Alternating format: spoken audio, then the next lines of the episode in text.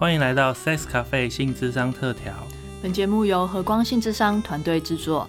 和大家轻松聊聊性与心理。我是郝博伟心理师，我是李竹伟心理师。那今天我们要跟大家谈谈另外一个也是跟同志相关的主题。呃，今天的主题是跨性别。那跨性别，我们呃之前可能没有花特别多的时间讲，不过也是我们觉得蛮重要的一个族群，也希望今天介绍的一些书籍啊，或是内容可以跟大家分享。嗯，那跨性别可能相较于同志来讲，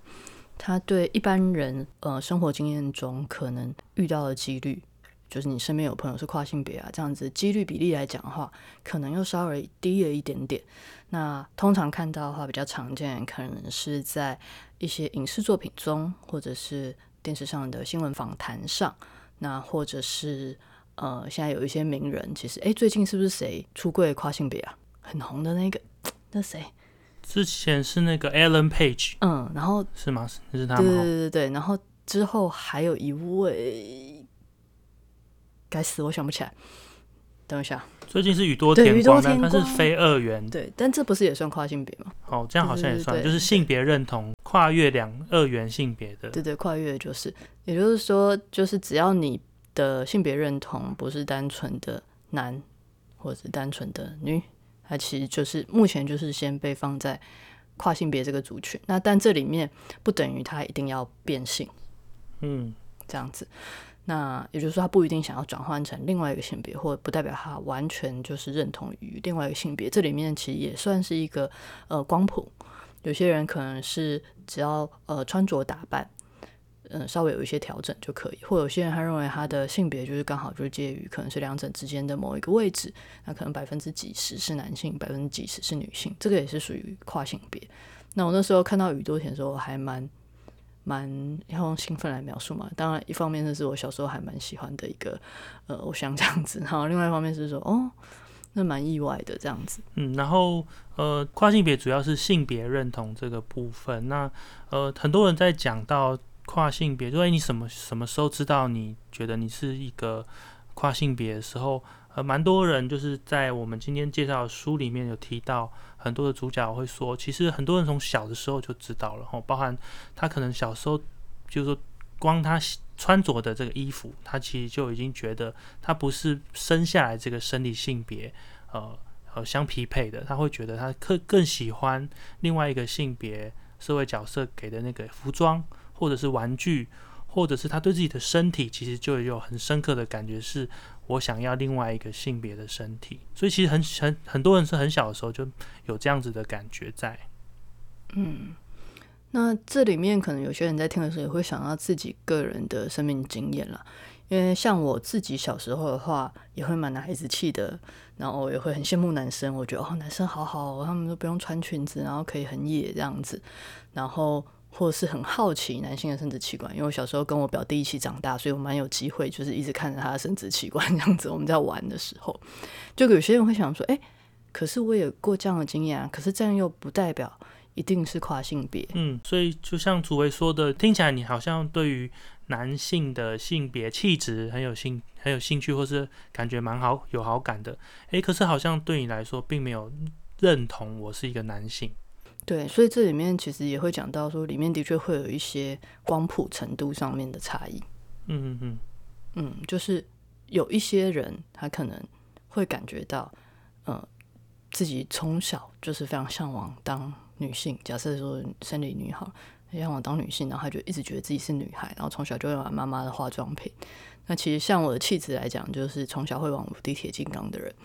对，但我的心中还是会比较偏向知道我是个女性，然后或是认为我是一个女性，然后也随着成长中慢慢慢慢越来越接纳自己的性别。我觉得很多人啊，不管是男生或女生，其实都有一个慢慢接纳自己的性别的历程。但也有一些人在这个过程中越来越发现自己其实是很不 match 这个所谓的呃男性或女性的框架，然后发现自己其实也许更向往，或者其实更像。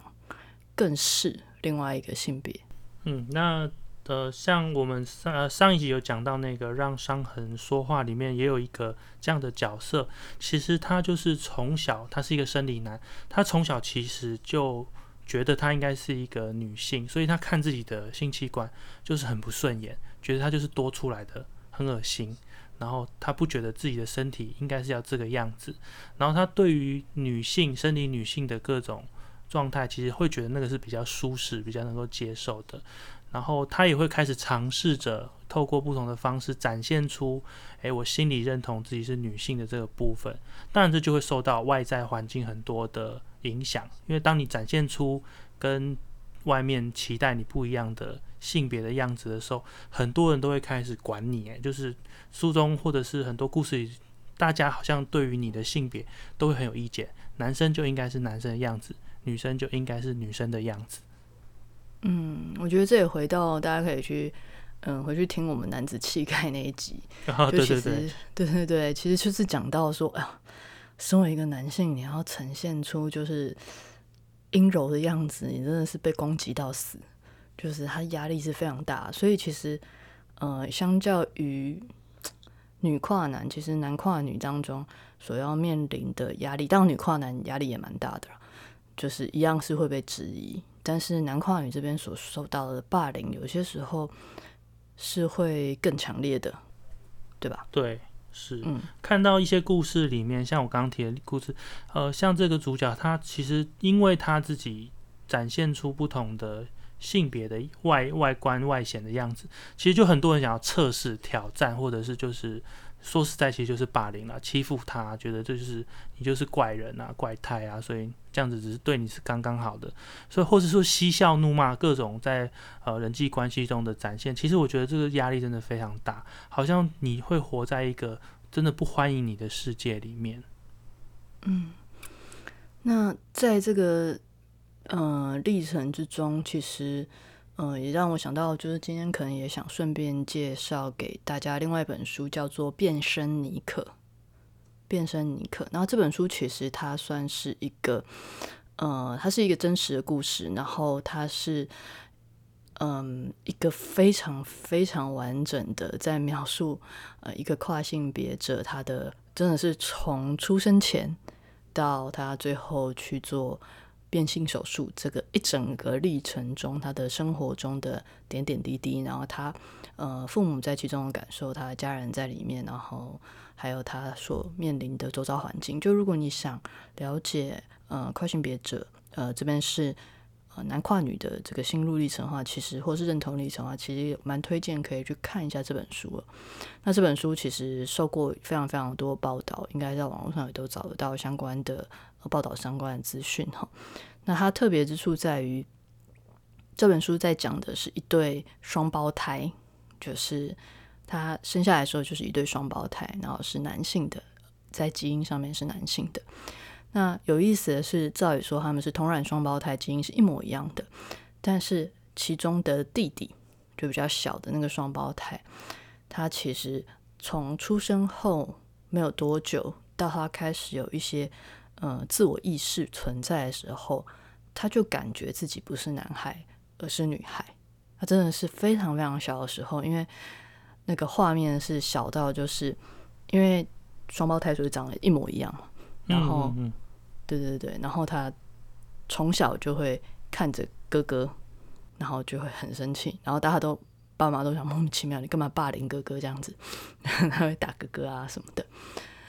那他不知道为什么自己生那么生气，然后到后来他慢慢知道是因为他不喜欢哥哥的样子，可是他哥哥的样子就他自己的样子啊。哦，对，因为他们是双胞胎，同卵双胞胎。对，那后来就再回过头来看，是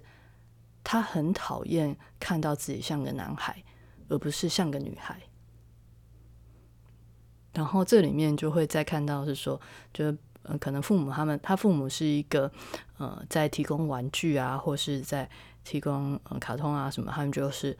没有特别去挑选一定要哪一类型的性别，让他们自由选择这样子。那你就会看到，就是说他哥哥永远都是挑男性化的，呃，不管是游戏或者可能是卡车啊，或者是金刚啊什么的，有的没有的。那他会挑的就是芭比娃娃啊，或是挑一些公主系列的东西啊。然后当他们同样在看同一部卡通的时候，哥哥可能就觉得他自己是王子啊，他就觉得自己是公主。嗯嗯，哎，我听到这里，我觉得有一个蛮微妙的地方是，这个故事因为刚好是一个同卵双胞胎，所以我们会觉得，哎，它大概基因百分之九十九点九九九可能都一样。可是，所以我们本来都会觉得，哎，性别认同这件事好像是天生的嘛。所以我可能天生就认同自己是女性，诶，可是如果他们的基因又这么相似，但是好像自然发展起来，其实没有任何人教他，他又会发展出很不一样的性别认同，这边就会让我觉得，嗯，这件事还蛮奥妙的。嗯，就是性别真的很复杂哈。对啊，对啊，到底你很难说先天还后天这样子。就是大脑里面到底发生什么事情，然后但 对，但就真不知道，因为现在自己也不能百分之百确定。那也事实上，在自然界中也有很多的呃动物，它其实是有倾向发展成双性的。那它是因为一些呃，我们现在就会讲说后续一些基因的开开关关来决定它的性别这样子。对，但回到这个尼可身上哈，那他这个状况就让周遭的人真的是就是非常困惑。就他父母也是觉得，哎，就是很早就感觉到，呃，他们两个孩子的性别气质是完全不一样，然后对自己的认同跟感受是不一样，然后在在这个过程中呢，也看到了，呃，爸爸跟妈妈怎么去应应这件事情的不一样。妈妈她就是很快，她就慢慢的学着，至少不要批评，然后去接纳孩子表现出来的样貌。那当然，他很痛苦。他一直很怕他在鼓励或造成孩子变成这个样子。哦，所以他其实很战战兢兢，在想说，他这样子如果让孩子顺应着他的发展，是不是也在促进他变成一个跨性别者？可是如果不鼓励他，是不是会觉得好像跟这个孩子的关系会受到影响？所以这个妈妈也是蛮挣扎的，是这个意思吗？嗯嗯嗯，他很挣扎。然后，嗯，最重要的是他看到他的孩子因为不能。玩他喜欢的玩具，或是做他喜欢做的事情，他看到他那个沮丧，哦，对，妈妈非常的心疼，对，然后重点是他还要帮他保护，他还要保护他，因为可能其他的家人，然后或者他爸爸其实是不能接受的，他的爸爸就觉得说，我明明是生了一个儿子出，两个儿子出来，怎么其中一个会突然变女儿？然后这里面就有一个家族聚会中很震撼的画面，就是他们就跟呃那一对双胞胎说：“哎，你们可以去穿喜欢的衣服，然后就来参加这个 party，就是他们整个家族的一个聚会这样子。”然后哥哥就穿的帅帅的就跑下来嘛，然后这个 n i c o 他就穿着他的小洋装跑下来，一走出来的时候，然后他爸就是脑筋一片空白，就开始破口大骂。哇塞，嗯，对，然后就所有的。所有的家族人就肃静，这样子，然后就完全就是搞不懂发生了什么事情。嗯，然后他的他的妈妈其实那个时候就立刻冲上去保护孩子，然后把孩子带到房间里面去安慰，告诉他不是他的问题，这样子。OK，好，我觉得这很冲击的场景，因为他就是一个全家聚会的时候，然后可能在大家都还没有预期的情况下，孩子其实是做出一个很忠于自己的。决定，但是他不知道这个忠于自己的决定对大家的冲击是很大。那我听到这个妈妈，其实哇，还蛮令我觉得，嗯，不容易。是她选择就是直接去保护她的孩子。然后我知道这个事情，当然对妈妈本人也会很冲击。可是她这时候选择告诉孩子说，这不是你的错。嗯，那我觉得就是这本书它中间就就完全写出了父母的焦虑，然后他爸爸也在里面好多挣扎这样子。嗯，那譬如说带着他出去，然后他们就带两个小孩出去，然后别人只要路过说：“哦，你这个女儿跟儿子好可爱哦。”这样子，然后就是每一次就是一次痛苦，就是他爸爸爸爸妈妈来讲，心里又是一个小剧场在汹涌这样子。对，然后就一直想说 自己是不是太放任孩子？我觉得父母很辛苦，在于他们还有一个。不是接纳孩子，他们还有一个教育孩子的呃角色跟期待在他们身上。他们是不是没有教好孩子？这个部分也是让他们很挣扎。他们是不是会害了孩子？如果说允许他做这件事情的话，是不是代表鼓励他？那事实上也蛮多人会提供他们像类似像是这样子的指责，或是这样子的想法，认为应该就是严厉的禁止他。那事实上应该有蛮多跨性别者在小时候他们在。表达一些不是顺性别的行为的时候，其实都是受到严厉的制止甚至惩罚的。嗯，对，然后很多人可能都需要压抑这个心情很久，就是因为如果他的家庭环境不像是尼可这么的支持有这个支持他妈妈，还有持续在挣扎中慢慢愿意了解的爸爸，也许他就是强力反对，否认他所有想要跨性的。这个企图或者是调整的话，其实需要压抑很长很长的时间，一直可能要到他自己真的独立了，或者是成年了，离开家了之后，他才能够慢慢的把这样子的真实自作为真实自己的这个愿望再捡回来。哇，那就是要压抑很多很多年的时间。嗯，那我也想到博伟，其实你在上一集在讲，呃，同志主权的时候，其实你有讲到一些就是关于呃不被接纳所造成的身心上面的伤害。那在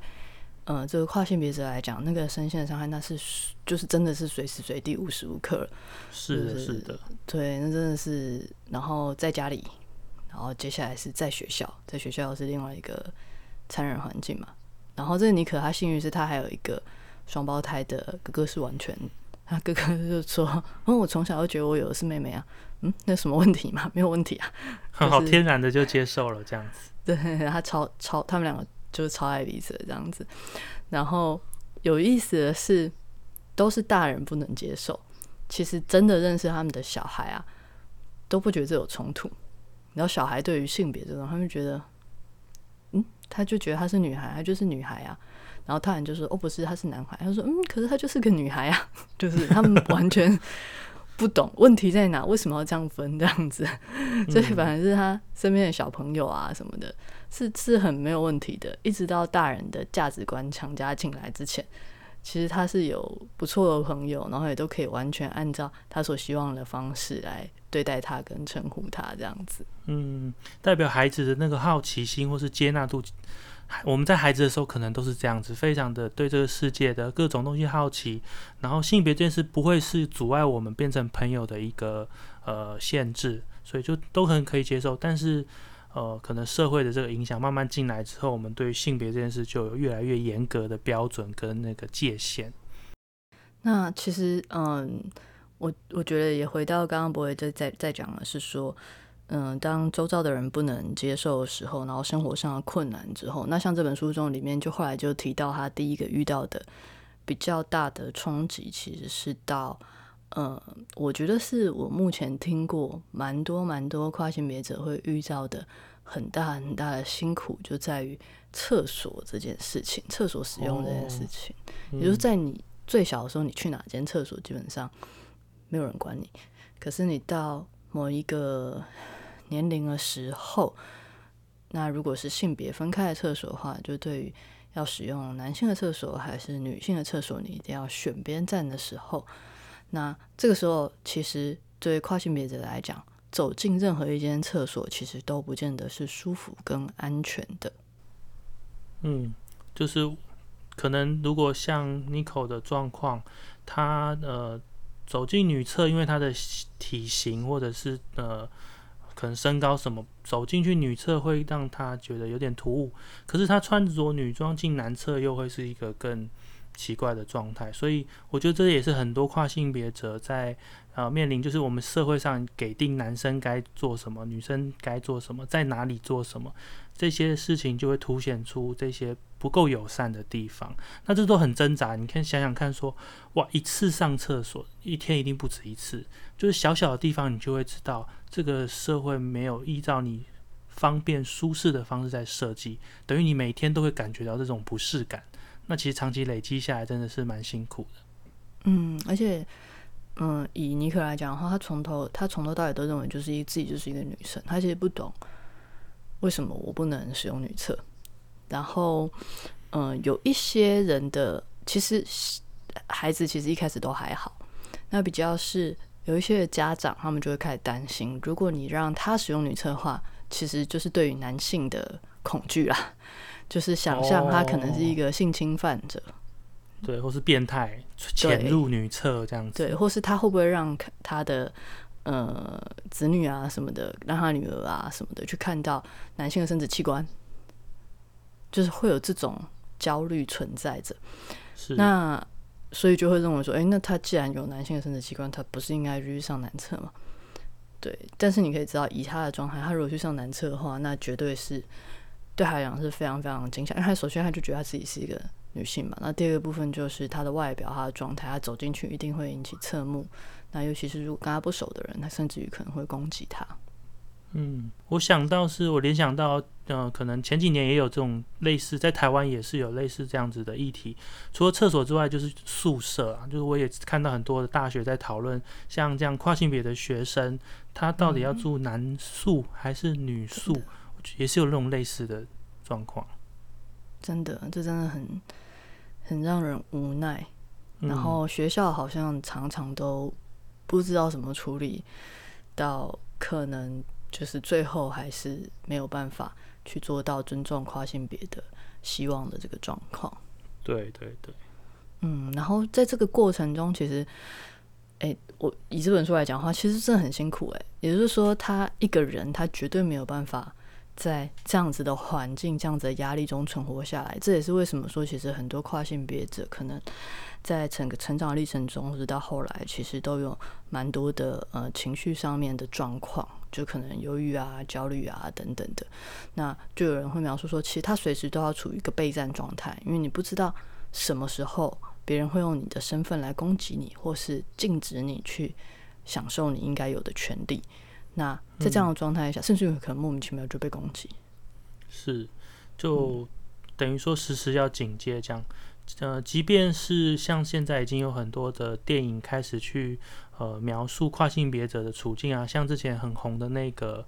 那部叫什么《丹麦女孩》吗？还是哦，对，《丹麦女孩》，还有日本有一个什么《当我们正在编织时》，就是已经有很多跨性别的呃主题正在凸显出来，但是其实在实际的社会上，对这件事情还是。不是足够友善，因为觉得，因为毕竟就像主委一开始讲的，呃，这个族群是很少见。当我们很少遇到这样的人的时候，我们很难从现实中慢慢的去靠近他，常常都会觉得这是一个离我很远的事情。那出现在我身边，我就是用很可能很原本能的、很直觉就排斥。所以我觉得那个排斥的力量是真的很大。那身处在这样的社会中，真的对跨性别者来说是很不容易的事情。嗯，所以像这本书中，他我刚刚讲，其实是说他一个人，其实他真的是完全没有办法面对。那好险，这个尼可他是有呃他的家人，然后来帮他进行抗争，所以他们其实后来还提告学校，其实搞到搞到非常非常大。所以这也是他之所以就是后来写这本书跟上报原因。他们其实就呃包含后来还有一些法律的讨论啊，然后就是。提告啊，然后后来还是不得已先转学，因为他的孩子在这个学校中已经完全无法受到保护，他等于是被霸凌到，就到后来他上下课其实都要有有老师陪同，这样子上厕所都要和老师陪同，这样只能去上教师用的厕所，这样子。是。对，然后那个历程就可以感觉到，哇，那如果他就是一个孩子，如果他父母还不支持他的话。那他真的是非常非常孤单跟无所适从，然后是非常非常的痛苦的。嗯嗯，所以转学之后有比较好吗？嗯，这里面是定蛮蛮特别一个状况，就是嗯，他转学之后，他是先以嗯，因为他认认同自己是女性嘛，所以他转学的时候，他其实没有只让学校的几个老师知道。他的生理性别是男性，然后他有以上的状况，对，然后但是学校是接受他直接以女性的身份进来，嗯，所以他的同学全部都不知道他其实生理上是男性，而认为他就是女性，等于他隐藏了他是跨性别者的身份。OK，OK，所以这样是会比较好嘛？就是他其实就是被接受是他的女性的身份。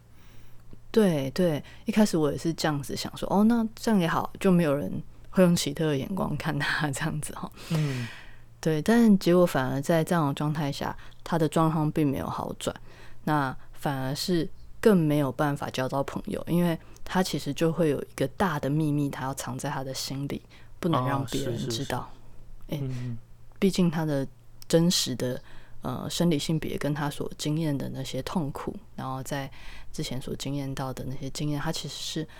嗯，完全没有让办法让他的朋友知道，而且他还要很小心，包含就是说可能体育课换个衣服啊等等的，他都要躲躲藏藏，然后可能也不敢带朋友来家里玩，因为他很怕就是万一哪一张家庭照片中显现出他小时候其实是呃比较男孩子气的那个那个样貌的话，那同学可能会发现他其实是个男孩。那如果这个突然爆发没有事先告知，他可能会造成什么后果？那他们没有办法想象。然后他妈妈也跟他说：“诶，因为之前被霸凌的太厉害，就说那就先都不要讲。然后对他来讲，要在保有这么大的秘密下去跟别人交朋友是不可能的，所以他反而是非常非常的孤独。哇塞！所以就变成另外一种困难的处境诶，也就是，即便我们就让他直接用女性的身份去去曝光或是跟人接触，但是他必须要隐藏着自己还是生理男性这个事实。”那他必须要很小心的去维护这个藏在心中的秘密，那必须跟很多人都保持很远的距离，避免被接触到。那我觉得这也是很不容易的过程，因为等于说他就会很孤独吧，很疏远，没有人可以真的跟他很靠近。因为当靠近的时候，就会想说很怕被发现这个秘密。嗯，然后也还有一个，也就是说到青春期的时候。嗯，我觉得是很多跨性别都会遇到困难，就是假设你真的都隐藏跨性别的身份，当然你也也就是说你就是都不告知，你就是直接用真实的性别、真实感受上面的性别过生活。那接下来就是要谈感情了。如果有关系的话，你可以不跟你的伴侣讲吗？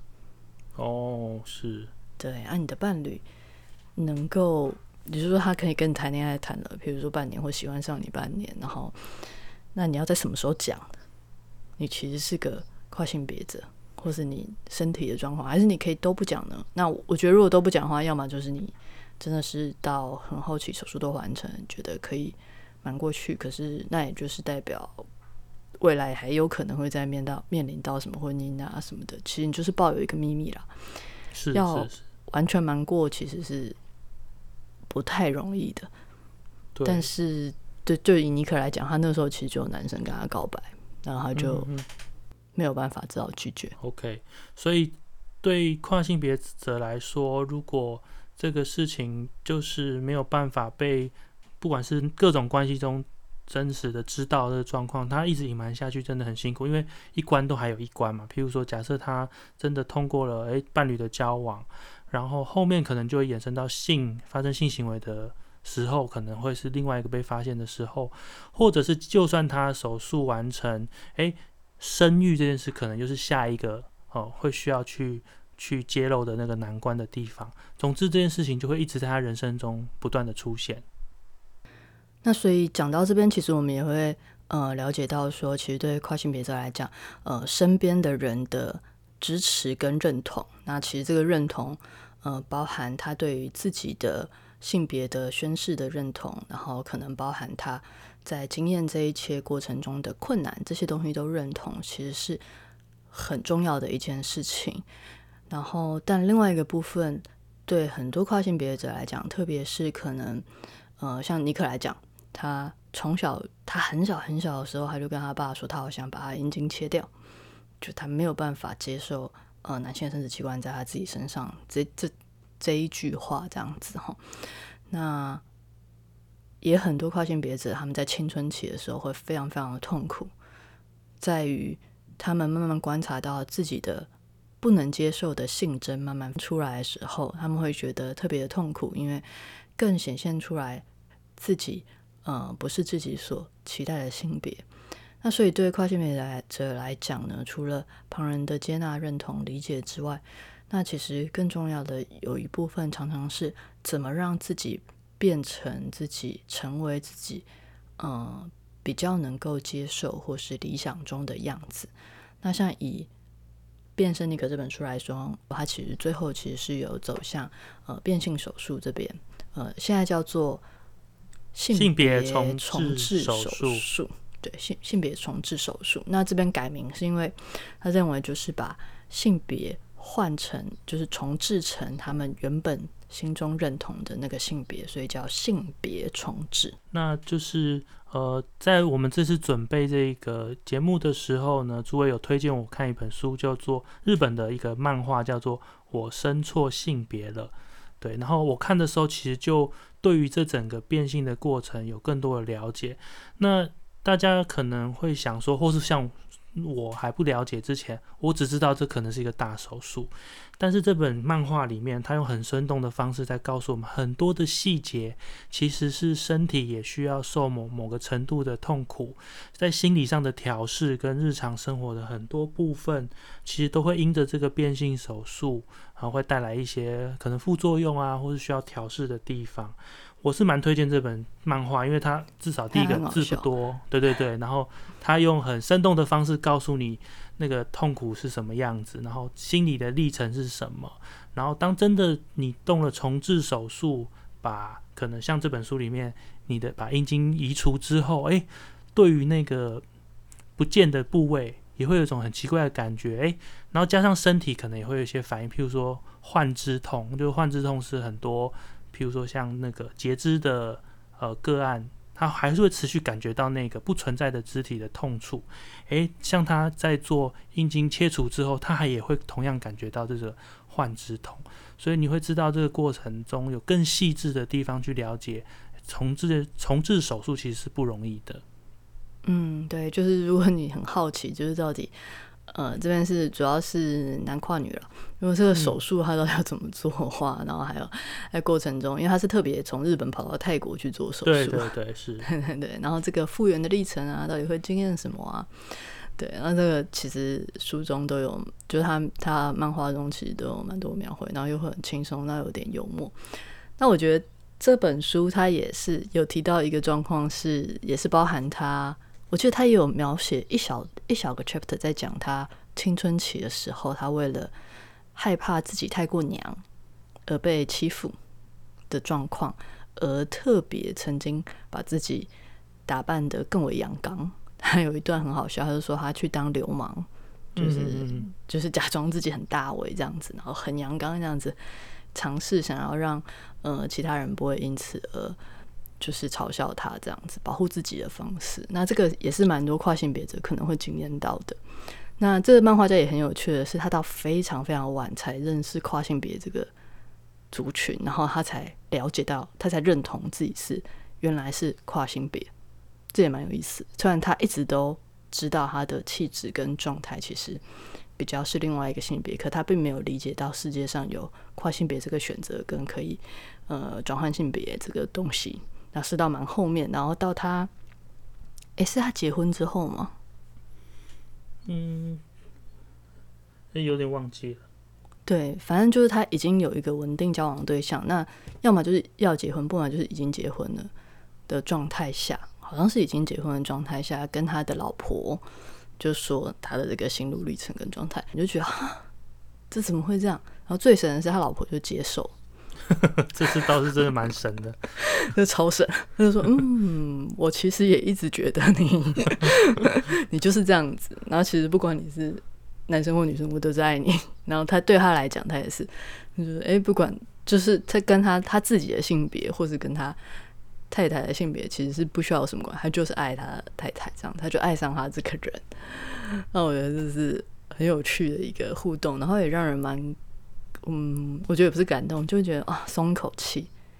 就是啊，是可以被接纳的，而不是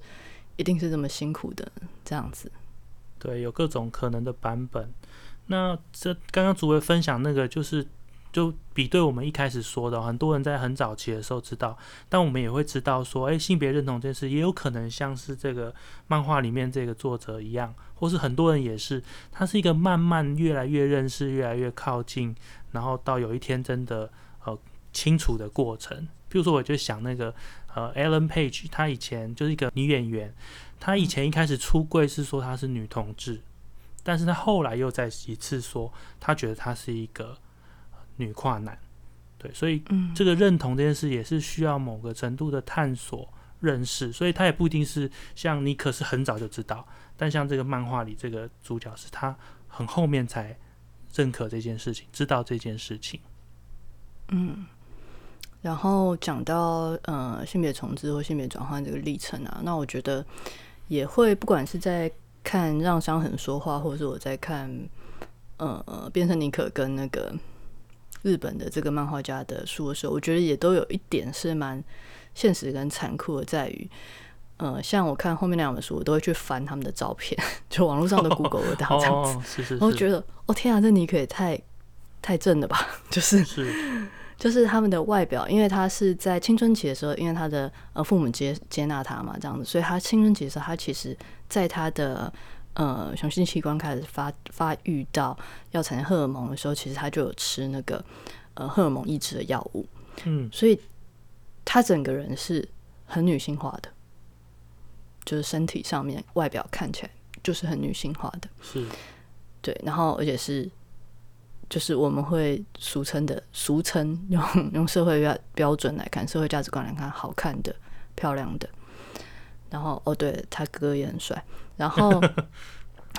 然后回来基因太好了。然后回来到这个日本漫画家，你就看他照片，你会觉得，哎，就是很女性化。就你走在路上，你会觉得啊，是个女女女孩或女人这样子。那这个其实，在尤其是在。男跨女的过程中，这样子的呃外形啊、样貌啊转换其实比较容易的，嗯，但也有很多人可能在他成长过程中发现过程中，他是呃自己没办法接纳，或是别人没有办法接纳的状态下，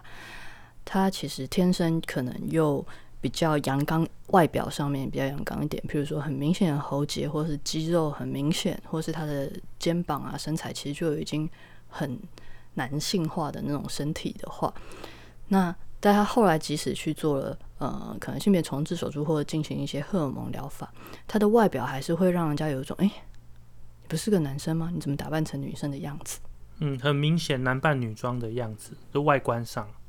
嗯，那这个时候呢，你就可以感觉得到，你外表长了什么样子，其实会很影响你在这个社会上被认同的程度。哦，这个还算蛮现实的，真的。对，那我觉得这蛮。真的是蛮残酷，因为呃，《伤痕说话》那本书里面，《让伤痕说话》那本书里面，刚刚不会讲那个